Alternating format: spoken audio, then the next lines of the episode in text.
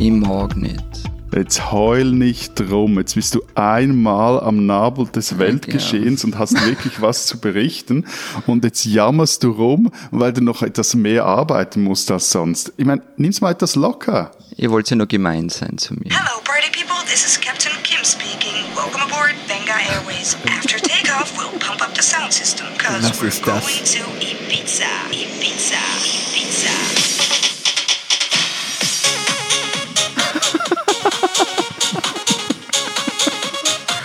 Ich meine, wenigstens habt ihr einen guten Soundtrack. Also, man kann nichts sagen.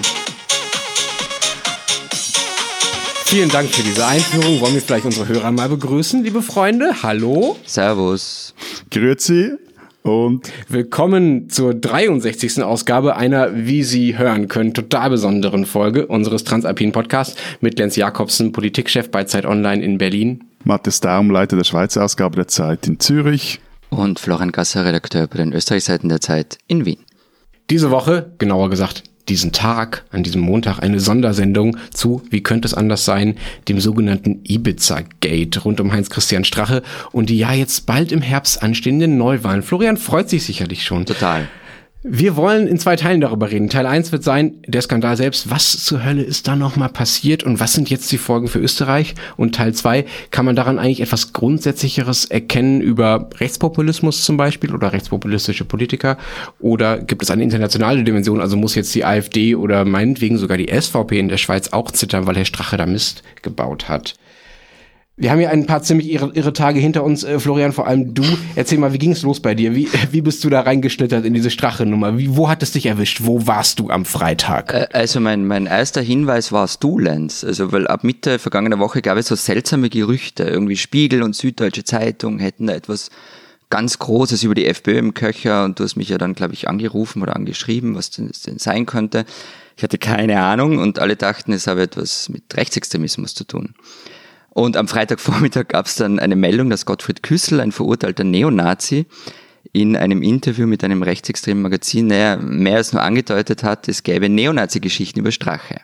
Viele dachten, das sei ein Hinweis, aber haha. Und am Nachmittag ging ich dann zu einer Wahlveranstaltung der FPÖ. Norbert Hofer und Spitzenkandidat Harald Wilimski wollten vor dem Auftritt auf der Bühne noch durch Innsbruck spazieren. Und ich hatte dann abgemacht, dass ich mit einem Kollegen von der Tageszeitung da mitgehe. Ich kam da also hin, sah Gegendemonstranten, Polizei, alles was halt so da ist normalerweise, aber keine FPÖ. Und der Kollege saß schon im Gasthaus und meinte nur, ja, vor zehn Minuten sei dieser Spaziergang abgesagt worden. Also da war dann schon irgendwie klar, da brodelt's, ganz gewaltig sogar. Und dann kam am Freitag um 18 Uhr das Video selbst, beziehungsweise die Ausschnitte daraus. Das ganze Ding ist ja sechs oder sieben Stunden lang und ähm, das, was die Süddeutsche und die SZ veröffentlicht haben, sind ja nur Ausschnitte.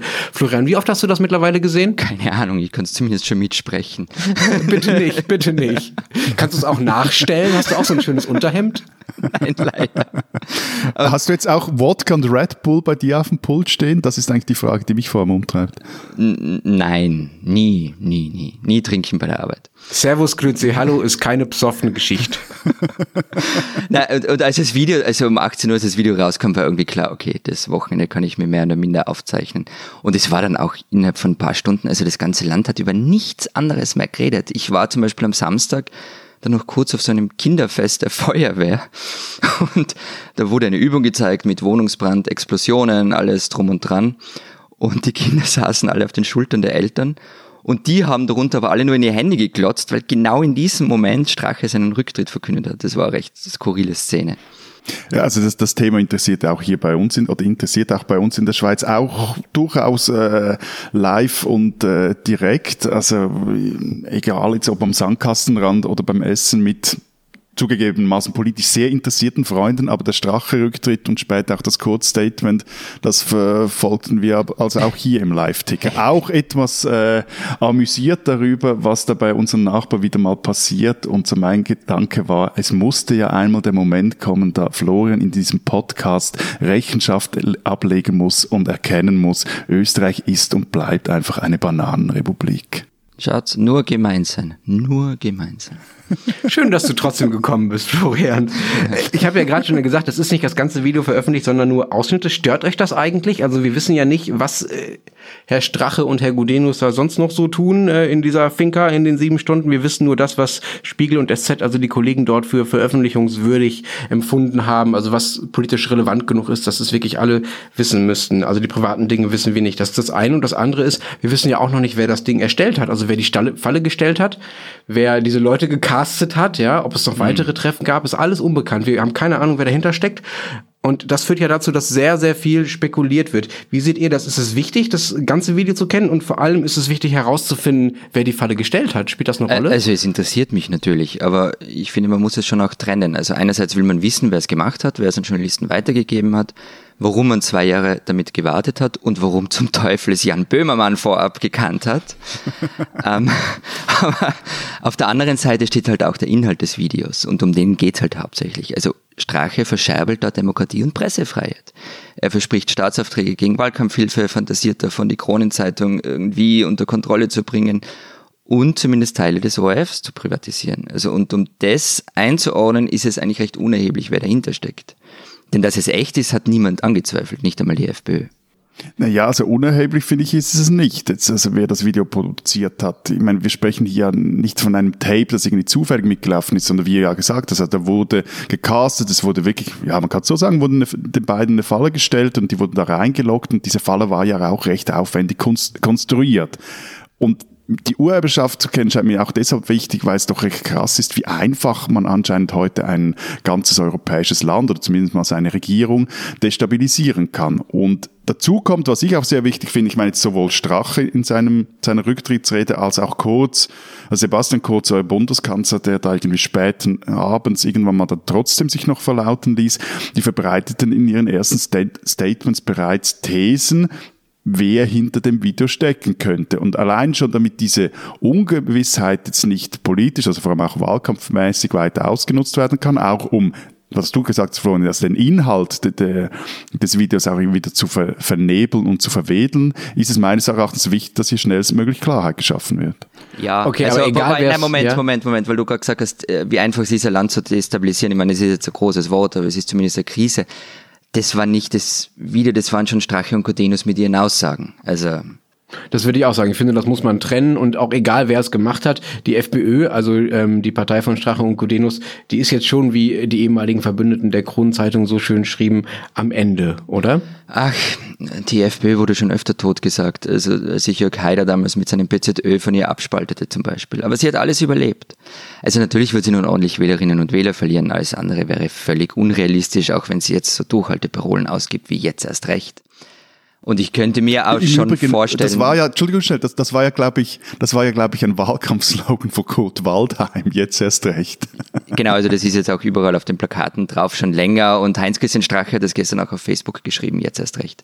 Und ich könnte mir schon auch vorstellen, dass es bei Hardcore-FPÖ-Fans einen Solidarisierungseffekt geben wird.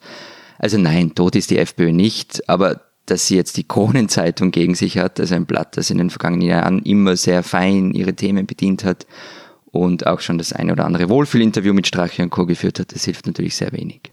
Eben, also äh, äh, aus meiner Warte jetzt irgendwie etwas äh, von nebenan geschaut, also eine Partei wie die FPÖ nach so einem Vorfall für tot zu erklären, das ist meines Erachtens total naiv. Also die, die Stärke der, der Populisten, und zwar egal ob links oder rechts, ist es ja gerade, dass sie auch solche Aktionen verhältnismäßig unbeschadet dann überstehen, weil halt für sie auch nicht dieselben, äh, sagen wir mal, politmoralischen, an sie dieselben politmoralischen Ansprüche gestellt werden oder die, dieselben Maßstäbe gelten. Matthias bringt wieder alles durcheinander. Darüber reden wir ja später noch, darüber, was das eigentlich auch für die anderen Populisten bedeutet und wie die da wieder rauskommen, was Strache und Gudenus da angestellt haben. Lass uns vorher nochmal über den sogenannten, oder nicht nur sogenannten, den tatsächlich ja so heißenden, aber sehr braunten Herrn Silberstein, wird überhaupt so ausgesprochen, Silberstein Florian? sagen, ja. Gereden. Ja. Silberstein, ja genau. Das ist äh, ja ein, ein Name, der in den Reden sowohl von Strache als auch von Kurz vorgekommen ist. Äh, die, äh, die haben gesagt, die gestellte Falle, also die Strache gestellte Falle sei in Silberstein-Manier inszeniert worden. Hilf uns mal, Florian. Wer ist das? Was ist die Silberstein-Manier? Also Tal Silberstein war Wahlkampfstratege von Christian Kern und der SPÖ im Jahr 2017. Ähm, er ist ein israelischer Politikberater und war sehr erfolgreich übrigens. Also nicht in Österreich, aber anderswo. Für die SPÖ hat er dann aber einige ziemlich arge Dirty Campaigning-Nummern abgezogen, die noch während des Wahlkampfs aufgeflogen sind. Er wurde dann zu der Zeit auch in Israel verhaftet wegen Geldwäsche und Urkundenfälschung, hatte aber nichts mit Österreich zu tun. Und sein Name ist mittlerweile so eine Art Chiffre für dreckigen Wahlkampf. Aber es ist auch wie der Name George Soros ein antisemitischer Code. Es wird dann immer sehr oft und sehr genüsslich mitgesagt, dass dieser Silberstein eben aus Israel kommt. Und eh, wie du gesagt hast, es werden auch schon heftig Gerüchte gestreut, dass dieses Ibiza-Video noch ein Restbestand des SPÖ-Wahlkampfs von 2017 sein könnte, was ich ganz ehrlich gesagt für mehr als unrealistisch halte. Aber eben, also ich, ich finde diese Silberstein-Einsprengsel äh, so in beiden Reden von Strache und Kurz, vor allem auch in dieser Ich-Ich-Ich-Rede von Kurz am Samstagabend, das zeigt halt einfach auch, wes Geisteskind der Kanzler selber ist bei euch. Und äh, verzeih, wenn ich jetzt etwas grob werde, aber was ich gehört habe, lieber Freundin, also ihr Österreicher werdet diesen verdammt tief sitzenden Judenhass einfach nie richtig los. Also ich muss gestehen, es überrascht mich auch selber immer wieder, wie, wie tief der Antisemitismus hier sitzt, ja. Äh, ich habe noch eine Nachfrage, mhm. Florian. Kannst du uns noch erklären? Es ging ja dann am Wochenende nicht nur darum, ob Herr Strache gehen muss oder nicht. Das war ja wohl relativ schnell klar, dass er gehen muss. Sondern es ging auch um Herrn Kickel, den Innenminister, der ja in Ibiza gar nicht dabei war. Warum wollte Kurz den denn jetzt auch loswerden? Warum musste er auch gehen? Ähm, also die offizielle Erklärung ist, ähm, dass Kickel war damals Generalsekretär und in dem Video geht es ja auch um illegale Wahlkampffinanzierung. Und ähm, also die offizielle Erklärung der ÖVP ist, es kann nicht sein, dass das Innenministerium jetzt in der Hand von dem ist, der dann diese Dinge auch ermitteln soll. Die andere Erklärung ist halt, dass der ihnen furchtbar auf die Nerven geht. Das ist irgendwie der Scharfmacher der FPÖ, der immer wieder Dinge macht, die, die der ÖVP völlig gegen den Strich gehen. Es gibt ja auch diese Geschichte des großen Fehlers der Koalition, dass diese, dass drei Ministerien, die Geheimdienste haben, ähm, alle der FPÖ gehören. Also man wollte das irgendwie ausmerzen. Und es hat übrigens deshalb auch so lange gedauert, bis Kurz spricht. Also eigentlich war ja geplant gewesen, um 13 Uhr spricht Kurz am, am Samstag, Samstag, und es hat dann bis 19.45 Uhr gedauert. Offenbar ist er sehr lang verhandelt worden und die FPÖ hat sich den Kickel nicht rausschießen lassen. Aber was, was ich halt schon etwas absurd finde, aus der Distanz betrachtet, also wieso ausgerechnet jetzt geht diese Koalition hoch? Äh, ich meine, es gab ja vorhin, kurz sprach er in seiner Rede immer euphemistisch von Einzelfällen. Es gab ja Vorkommnisse, also mit den, die Burschenschaft, diese Geschichten über irgendwelche Liederbücher, dann diese immer wieder auch nicht nur kolportierte, sondern auch teilweise belegte Nähe zu, äh, von, von Strache, auch von der FPÖ zu rechtsextremen Kreisen da wurde alles irgendwie weg, weggewedelt, jetzt aber geht's um die Kohle und jetzt plötzlich äh, tritt auch kurz vor die Presse und vor die Öffentlichkeit in Österreich und sagt, ja, nein, das geht jetzt natürlich nicht. Also ist das nicht auch etwas naiv? Der wusste ja, mit wem das sich da einlässt und jetzt so zu tun, als würde ihn das vor allem auch so überraschen. Das finde ich äh, seltsam, nicht? Äh, da das eine rhetorische Frage von dir war, also mir fällt nichts wirklich dazu ein jetzt, außer dass du recht hast. Äh, ich, ich sehe es ein bisschen anders. Ähm, ich glaube, ähm, dass es das, was es an sonstigen Skandalen gab bei der FPÖ, auch in der Regierungszeit mit Herrn Kurz zusammen, das waren ja, korrigier mich Florian, Dinge, bei denen man sagen kann, okay, die sind halt rechtsextrem und es, wenn man aber akzeptiert, dass sie rechtsextrem sind, dann sind es vielleicht auch keine Skandale mehr. Also um es anders zu sagen, Korruption war etwas, von dem Strache behauptet hat, dass er es nicht macht. Er hat aber nie behauptet, er sei nicht rechtsextrem. Ja, deswegen kriegen ihn diese Skandale von wegen mit zehn Gebote für Ausländer und so, das kriegt ihn halt alles nicht, weil das wollen ja seine, seine, seine Wähler vielleicht auch. Das hätte ihn ja vielleicht, sei es per Dog Whistle, also indirekt oder direkt auch versprochen. Aber er hat halt immer gesagt, ich bin der Saubermann und jetzt ist er halt ganz offensichtlich nicht der Saubermann und deshalb hat es schon eine andere Qualität. Also da kann ich äh, Sebastian Kurz schon verstehen. Aber lass uns mal zum Abschluss des ersten Teils noch mal kurz in die Zukunft schauen, Florian. Wie geht's denn jetzt weiter? Also Anfang September soll es neu Neuwahlen gehen. Mhm. Das ist ja wohl der Zeitplan. Was wird denn das so für ein Wahlkampf? Gibt es da irgendjemanden, der kurz äh, gefährlich werden kann oder kriegt er die absolute Mehrheit? Also, es wird garantiert sehr, sehr dreckig. Also die FPÖ schießt sich schon ordentlich auf die ÖVP ein. Aber Stand heute, ich wüsste ich nicht, was Kurz so richtig gefährlich werden könnte. Also ja, er wirkt in den vergangenen Tagen das erste Mal etwas schwach. Ähm, er hat auch nun die zweite Regierung in zwei Jahren gesprengt und er wird sich mit dem Vorwurf herumschlagen müssen, dass er es war, der die FPÖ in die Regierung geholt hat, trotz aller Warnungen. Trotzdem, es fehlen die Gegner für Kurz. Also die Sozialdemokraten erwischen Neuwahlen völlig am falschen Fuß. Die sind nicht gerüstet dafür, weder personell noch strukturell noch finanziell. Die liberalen Neos sind auch noch immer in einer Umbruchszeit und die Grünen haben gerade all ihre verbleibenden Ressourcen, also die haben ja nicht mehr viel, in den EU-Wahlkampf gesteckt. Da ist einfach nichts mehr übrig. Hm, es ist aber schon skurril, dass jetzt derjenige, der Strache und Co., also die FPÖ, erst in die Regierung geholt und damit ja auch irgendwie salonfähig gemacht hat, am Ende davon profitieren könnte, von diesem Skandal, den die FPÖ dann ausgelöst hat, obwohl alle davor gewarnt haben. Ja, wobei sowas ähnliches ist schon mal passiert im Jahr 2002 nach der ersten Schwarz-Blank-Koalition. Also damals kriselte es in der ÖVP heftig. Wolfgang Schüssel, der damalige Kanzler, hat die Reißleine gezogen, neu wählen lassen und segelte mit einem Plus von 15 Prozentpunkten allen davon. Vielleicht solltet ihr einfach wieder mal etwas Ferien machen. Zum Beispiel auf Ibiza.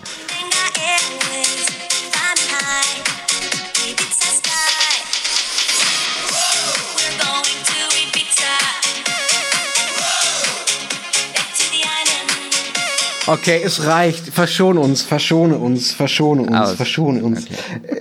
Wir wollen, wir wollen jetzt noch im äh, zweiten Teil darüber reden, was das Ganze eigentlich für die anderen Rechtspopulisten in Europa bedeutet, vielleicht auch für die Europawahl und ob man daran irgendwas Grundsätzliches erkennen kann. Damit haben wir ja im ersten Teil schon so ein bisschen angefangen. Es war ja sicher kein Zufall, Florian, dass sich äh, die Frau, die da so dekorativ auf dem Sofa saß, neben Herrn Strache und von dem er sicher auch nach eigenem Geständnis so ein bisschen hat hinreißen lassen zu seinen äh, prahlerischen äh, Aussagen, die ja nicht nur prahlerisch waren, sondern auch äh, vielleicht sogar kriminell, aber das ist eine andere Frage, dass die sich als äh, Nichte eines russischen Oligarchen ausgegeben hat. Zu Russland hat die FPÖ ja schon immer ziemlich gute und auch irgendwie verdächtige Verbindungen gehabt.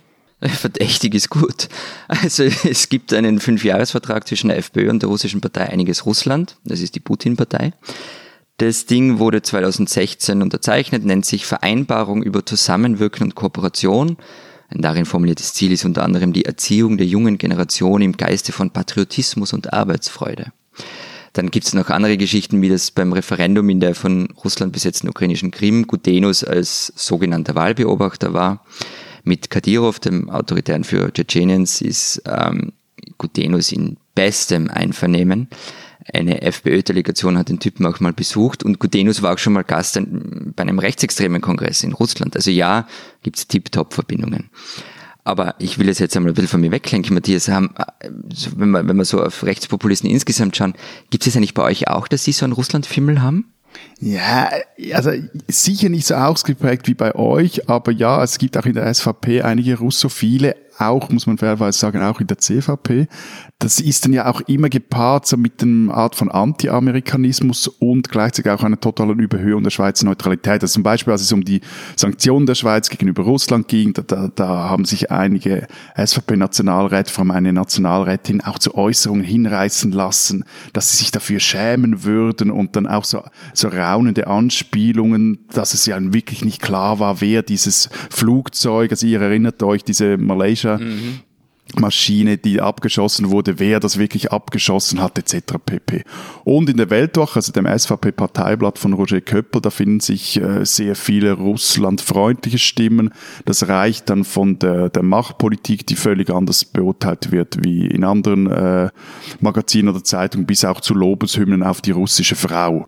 Und äh, gab auch mal eine Sonderbeilage, die mit teiloffiziellen Stellen zusammen gemacht wurde. So, also da ist die Nähe sehr, sehr nah. Aber und gleichzeitig ist das auch so eine, eine ein Faible, das da vorhanden ist, generell gegenüber allen äh, würde ich mal sagen, autokratischen Regimes, weil das Neueste, es wird jetzt etwas weg, aber muss jetzt auch mal gesagt werden, als neuerdings wird im Köpperblatt auch der chinesischen Diktatur gehuldigt, was doch sehr, sehr, sehr seltsam ist für den Vertreter einer Partei, der sich, der irgendwie wie, auch auf seine Bauchlade gepinselt hat, dass er immer im Namen der Freiheit äh, missioniere und durchs Land ziehe. Aber die Chinesen kriegen halt noch einiges gebacken immerhin, ne? Das kann man ja schon auch einfach mal bewundern. Ja, gut, das, das ist aber das, sorry, aber das ist eben, das ist so dasselbe Ding, es war nicht alles schlecht unter Mussolini in Italien so. Also ja, ja, ja, na klar. Komisches äh, diese russischen Verbindungen, die ihr jetzt angesprochen habt, die gibt's ja auch nicht in Österreich und der Schweiz zumindest annähernd, sondern die gibt's ja zum Beispiel auch in Deutschland bei der AfD. Also auch wir haben ja immer wieder Skandale von Abgeordneten der AfD, die als vermeintliche Wahlbeobachter dann mal auf die Krim oder in die Ostukraine fahren ähm, oder die äh, regeln die Verbindung pflegen zu Spin-Doktoren von Wladimir Putin und ähnliche Geschichten. Auch bei Parteispenden gibt es zumindest den Verdacht, dass es da einen Zusammenhang gibt. Und in Frankreich hat die Partei von Marine Le Pen, die ja jetzt nicht mehr so heißt, wie sie mal hieß, Front National hieß sie, jetzt heißt sie Rassemblement National oder sowas. Rassemblement National. Genau. Ach, danke, du kannst das so schön aussprechen Die hat ja auch Geld bekommen äh, damals ähm, von ähm, aus Russland. Also da scheint es so eine gewisse chronische Verbindung zu geben nach Russland. Was glaubt ihr, wird deshalb, also wegen dieser Russland-Verbindung und auch weil es halt alle Rechtspopulisten sind und ja versuchen gerade ein Bündnis einzugehen, wird dieser Strache-Skandal irgendwie abfärben auf die anderen Parteien? Werden die jetzt mit runtergezogen sozusagen? Also er ist auf alle Fälle ein Problem wegen dem, was du, Lenz, vorher gesagt hast, wie du mir widersprochen hast, nämlich wegen dem Saubermann-Image, dass die sich ja alle irgendwie auf die Fahnen heften. Und es wird sicher ein Problem für diese Rechtsallianz, von der Matteo Salvini träumt, der italienische Innenminister. Strache und er haben ja sehr gerne nette Selfies miteinander gemacht. Jetzt steht und fällt die Rechte Europas nicht mit der FPÖ, aber sie ist halt schon ein gewichtiger Player in dem ganzen Verein. Und was man jetzt mit ihnen tut, die zumindest derzeit nicht wirklich herzeigbar sind, weiß ich noch nicht. Das wird aber auf alle Fälle sehr spannend nach den EU-Wahlen. ja, aber lustig, lustig war ja, dass gerade für vergangenen Samstag ein neuliches Treffen dieser rechtspopulistischen Supergroup in Mailand anberaumt war. Das war sicher das super Stimmung Sowieso, glaube ich, eine super Stimmung. Es ging, glaube ich, sowieso etwas in die Hosen, weil die haben mit 100.000 Leuten auf, der, äh, auf dem Platz vor dem Mailänder Dom gerechnet. Es kamen dann, glaube ich, wenn man Zeitungsberichten glauben will, etwa 20.000, so ein Fünftel und die Mailänder Mailänder haben sich mit aus den Fenstern gehängten Laken, Bettlaken, wo drauf stand, irgendwie sinngemäß, sie sollen sich, sie sollen, ihr würdet sagen in Österreich, sie sollen scheißen gehen, dagegen auch gewehrt und äh, ja und eben also die, die, ich meine die Supergruppe oder zum Beispiel auch Großmausstratege Steve Bannon also der Typ der Donald Trump groß gemacht hat der gab vergangene Woche der NZZ ein ausführliches Interview ich glaube auch in der Welt und da hat er auch wieder mal von einer europäischen Internationalen der Rechtsaußen schwadroniert. Ja, ich glaube mal in seinen Cargo Pants wird es dem auch schon wohler gewesen sein. Gleichzeitig aber, und da bin ich völlig bei, bei, bei Florian, also der, der Grund, weshalb das mit diesen Vereinigten Rechten in Europa bis jetzt nicht so richtig funktioniert hat, wird nur auch den Schaden für all diese Parteien relativ gering halten, weil sie sich halt nie wirklich auf einen gemeinsamen Nenner haben einigen können und auch jetzt für sie einfach sein wird, sich zumindest temporär von der FPÖ oder zumindest von Strache und Gudenus zu distanzieren. Hm, aber also Schaden wird sich gemeins Erachtens in Grenzen halten. Hm, okay, aber können Sie das denn mit gutem Grund oder gibt es an dem, was Strache da getan hat, etwas, was irgendwie typisch ist für Rechtspopulisten? Sind die für sowas anfälliger? Was glaubt ihr? Es gibt die These, ich würde mich aber nicht trauen, sie zu verallgemeinern. Was aber auf alle Fälle stimmt, ist, dass Parteien wie die FPÖ und wohl auch die AfD ein Problem mit dem eigenen Personal haben. Also die haben einfach nicht genug Leute, um, wenn sie in eine Regierung kommen, wichtige Positionen zu besetzen. Deshalb kommen halt unzählige Typen in Positionen, für die sie absolut nicht geeignet sind, weder fachlich noch menschlich. Und man hatte zum Beispiel auch immer wieder aus der ÖVP gehört, dass man dort etwas schockiert sei über das unprofessionelle Niveau der FPÖ. Also ich glaube anfällig insofern, wie halt alle anfällig sind, die äh, ein gewisses Machtniveau erreicht haben, wo dann ich weiß aber nicht, wie sehr da die, die politische Ausrichtung eine Rolle spielt. Man halt das Gefühl hat, einem könne nichts passieren und man äh, könne eh tun und lassen, was man will. Und wenn man dann noch so etwas leicht autoritär veranlagt ist, wie die Herren Gudenus und äh, Strache, dann kommt man halt mal schnell auf solche Ideen, sich eine Zeitung unter den Nagel zu reißen. Ist halt aber einfach so, dass zum Beispiel in der Schweiz ein Christoph Blocher gar keine Oligarchennichten braucht, um sich Zeitungen zu kaufen. Genau, der hat das Geld selber, selber auf ja. der hohen Kante. Mhm. Ja, und was da schon noch etwas anderes ist, also Blocher jetzt zum Beispiel Gegensatz zu Köppel, wobei bei Köppel weiß man nie, was er wirklich ernst meint oder nicht. Also der hegt, der Blocher hegt keine internationalistischen Fantasien, wenn es um seine Partei geht. Hat sich übrigens in Interviews auch schon recht abschätzig über Kurz geäußert. Das andere, was du gesagt hast, Florian, das, das, also das Problem mit dem Personal, das gilt auch für die SVP. Die, vor allem bei Exekutivwahlen, jüngstes Beispiel ist hier der Kanton Aargau, da wurde eine Regierungsrätin gewählt, die nicht taugt für diese, diesen Job, die diesem Amt nicht gewachsen ist, die sich mit allen verkracht hat etc. Die hat sich jetzt auch von der Partei getrennt. Die Partei hat sie selber auch dann ähm, fallen gelassen, so. Also solche Dinge gibt's auch hier immer wieder, dass sie merken, es ist wie dieses Personal einfach nicht vorhanden. Okay, ich äh, mache jetzt mal was ähm, ziemlich ähm, mh, Ungewöhnliches. Das wird mir wahrscheinlich auch nicht viele Freunde einbringen. Ähm, ich würde die jetzt gerne mal in Schutz nehmen, die Beschuldigten. Also sowohl äh, die FPÖ in Österreich als auch die Rechtspopulisten in anderen, in anderen Ländern. Es gibt jetzt nämlich so einen Ton in der Debatte, der so tut, also die SPD, SPD in, Öst in Deutschland betreibt diesen Ton, aber auch andere, ganz zu schweigen von Twitter und den, den üblichen äh, linksliberalen Blasen Blasen, der so tut, als hätte man das alles wissen können. Als sei das ja schon immer klar gewesen, als sei auch kurz daran total quasi alleine schuld, weil er ja den Strache, der dann später dieses Ibiza-Ding gemacht hat, in die Regierung geholt habe.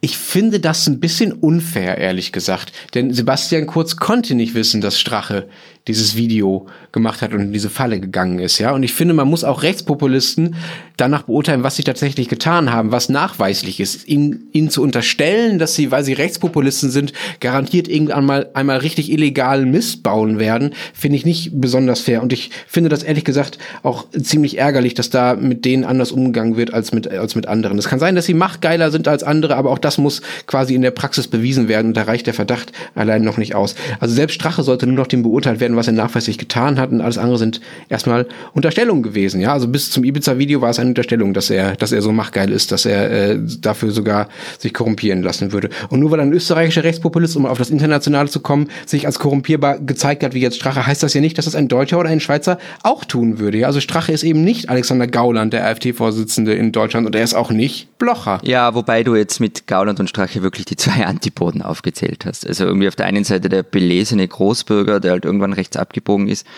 Auf der anderen Seite der Mann aus nicht ganz einfachen Verhältnissen, der sich im rechtsextremen und Neonazi-Milieu herumgetrieben hat und immer ein wenig der ungehobelte Partytyp war. Das war ja auch sein Image. Und genau so kommt er ja im Video auch rüber. Also in Ibiza hat er sich ja dann verabschiedet mit den Worten We make party now und hat dann gesungen Hi, hi, hi society. Das sind Leute, die immer gegen die Elite, gegen die da oben getobt haben, weil sie nicht mitspielen dürfen. Und am Ende, wenn sie dann an den Futtertrögen sitzen, werden sie genauso korrumpiert, wie, wie sie es den anderen immer vorgeworfen haben. Und im Herzen bleiben sie halt immer der Ibiza-Disco-Besucher. Okay, aber das ist also diese ästhetisierende Kritik daran, das äh, finde ich wirklich irritierend. Also okay, dieses Video, das sehe ich so wie ihr, das sieht quasi aus wie aus Big Brother ausgeschnitten, ja? Also ja. diese ganze Unterhemdszenerie, das ist echt total billig. Aber genau das zum Thema zu machen, ist doch eigentlich Futter für alle, die sagen, ah, wir liberalen Eliten sind irgendwie so abgehoben und wir regen uns, uns jetzt darüber auf, was der Herr Strache irgendwie in diesem Video trägt und Ibiza, da rufen ich wir nicht auch gesagt, was er drüber. trägt. Ich habe nicht, ich habe mich naja, aber gesagt, der Ibiza Disco Besucher, also. ich finde nicht, ich finde nicht, dass ein Ibiza Disco Besucher nicht Vizekanzler sein darf, ja? Also da würde ich aber auch es war Teil seines Images. Es war Teil des Images, das er von sich immer äh, immer gegeben hat, wenn du seinen Instagram Account oder seinen Facebook Account anschaust. Also diese Disco Besuche waren einfach immer Teil seiner Marketingstrategie. Verteidigungsstrategie. Hm, okay. Was jetzt Teil seiner Verteidigungsstrategie ist, ist ja so zu tun oder so ein bisschen rumzurauen, als gäbe es eine riesige Verschwörung, die ihn dazu Fall gebracht habe. Das geht ja nur deshalb, weil wir nicht wissen, wer das Video gemacht hat und äh, Strache selber ja, benutzt also Formulierungen wie, das sei über das Ausland gesteuert, ein gezieltes politisches Attentat und eine Auftragsarbeit. Wir haben über Herrn Silberstein im ersten Teil schon geredet. Das scheint ja eine Strategie zu sein, wie er, wie er versucht, da so eine Verschwörungstheorie aufzubauen. Und das ist ja wiederum sehr typisch dafür, wie rechtsextreme Rhetorik in Politik funktioniert. Es gibt da irgendwie so eine unheimliche fremde Macht, gegen die kann man sich eigentlich nicht mit normalen Mitteln wehren. Deswegen braucht man jetzt einen starken Mann, der das alles beendet und das unschuldige Volk und sich selbst verteidigt. Und das ist auch auch die Gefahr, die ich ehrlich gesagt in den nächsten Wochen, auch schon in den nächsten Tagen jetzt sehe, der Spin, der da jetzt schon aufkommt, dass wir bald nicht mehr darüber reden, was was Strache getan ja, hat, sondern darüber, was wer wer diesen wer das einen Auftrag gegeben hat und wer dieses Video gemacht hat, ja, dass da daraus so ein Geraune wird, ja, da gibt's irgendwie dunkle Mächte, die halt den armen ungeschickten Strache zu Fall gebracht haben. Jetzt reden wir mal über die dunklen Mächte und das finde ich fatal. Genau, also das ist aber der eine Strang der bis jetzt sichtbaren Verteidigungsstrategie, die es wohl auch im Wahlkampf dann sein wird. Also irgendwelche finsteren Mächte wollten uns loswerden und dafür ist ihnen jedes Mittel recht. Ähm, die andere Strategie ist das, was ich vorher erzählt habe, dass Sebastian Kurz vorgeworfen wird, er habe es zur Bedingung gemacht, dass Innenminister Herbert Kickel zurücktreten müsse. Ähm, das stimmt wohl auch. Und schlussendlich war es ja dann so, dass Kurz wahrscheinlich den äh, auf Druck der Bundesländer Neuwahlen ausgerufen hat. Also ihm wird sicher vorgeworfen werden, dass er sich an die Macht geklammert hätte im Zweifel. Ja, aber um jetzt hier nochmals den Bogen zum, zum Anfang unserer Diskussion zu schlagen. Also man kann sich jetzt über den Ausdruck streiten, aber es war ein gezieltes Attentat, also in Anführungszeichen. Es war sicher eine Auftragsarbeit. Also das war es. Also fragt sich halt eben nur, wie wir am Anfang auch schon gesagt haben, in welchen Auftrag diese Arbeit erlegt worden. Und was ja auch so eine, eine Linie noch ist, ist so dieses Ding irgendwie, wieso das ausgerechnet deutsche Medien die Videos erhielten. Klar, einerseits geht es um die Reputation. SZ und Spiegel haben als Investigativressorts gute Reputation. Da wendet man sich dann auch mal hin, wenn man das Ding in Händen hält. Aber Ganz klar wird das erst dann, wenn klar ist, erstens, wer hat das Video produziert und auch, das wird vermutlich ja werden, vermutlich oder wird vermutlich werden andere gewesen sein, die das Ding dann auch weitergereicht haben. Was ich aber schon auch etwas, äh, nur so ein, ein halber Medienkritik-Satz, noch so einen, gewissen Grundton, den ich dann auch rausgelesen habe, so dieses äh, sich auch etwas in die, die volle Brust werfen als, als deutsche Medien, habe man jetzt da, also es gab von, von, von Kurt Kister diesen Satz in seinem eigentlich guten Kommentar in der SZ, dass wir, das ist etwas Seltsames Wir, das er da braucht, braucht, dass sie nicht zulassen werden, dass in Ländern wie Österreich und Ungarn die Pressefreiheit jetzt sinngemäß mit Füßen getreten wird. Ich finde, da, da muss man dann auch von, von Seiten der, der Kollegen aufpassen, dass man immer noch in seiner Rolle bleibt, man deckt das Zeug auf. Das ist wichtig, dass das rausgekommen ist, auch richtig, auch wie sie es gemacht haben, hochprofessionell, zumal auch noch mit dem lokalen... Und dass sie auch einen österreichischen Partner an Bord geholt haben, nämlich den Falter. Genau, also das war wirklich irgendwie ja. State of the Art und gleichzeitig aber Investigativjournalismus ist nicht Inquisition und ist nicht äh, sind keine Parteien, sondern äh, unser Job ist, das Ding an die Öffentlichkeit zu bringen. Finde ich, ist hier aber in diesem Fall auch sehr toll gemacht worden. Ich finde es übrigens auch völlig legitim, dass der Chefredakteur der Süddeutschen Zeitung sagt, man werde nicht zulassen, dass die Pressefreiheit eingeschränkt wird, weil in dem Fall, wo es um Pressefreiheit geht, sind Journalisten Akteure und Betroffene. Da sind sie nicht unparteiisch, sondern da sind sie diejenigen, die darunter leiden würden. Deswegen dürfen sie dazu eine Meinung haben und auch sogar eine Kampagne machen geht mir völlig so, es, war nur so dieser Ton, wo ich dann gemerkt habe, hm, wenn ich mich jetzt etwas in eine österreichische Haut denken würde, ich weiß nicht, wie cool ich das fände. Ich habe kein Problem damit.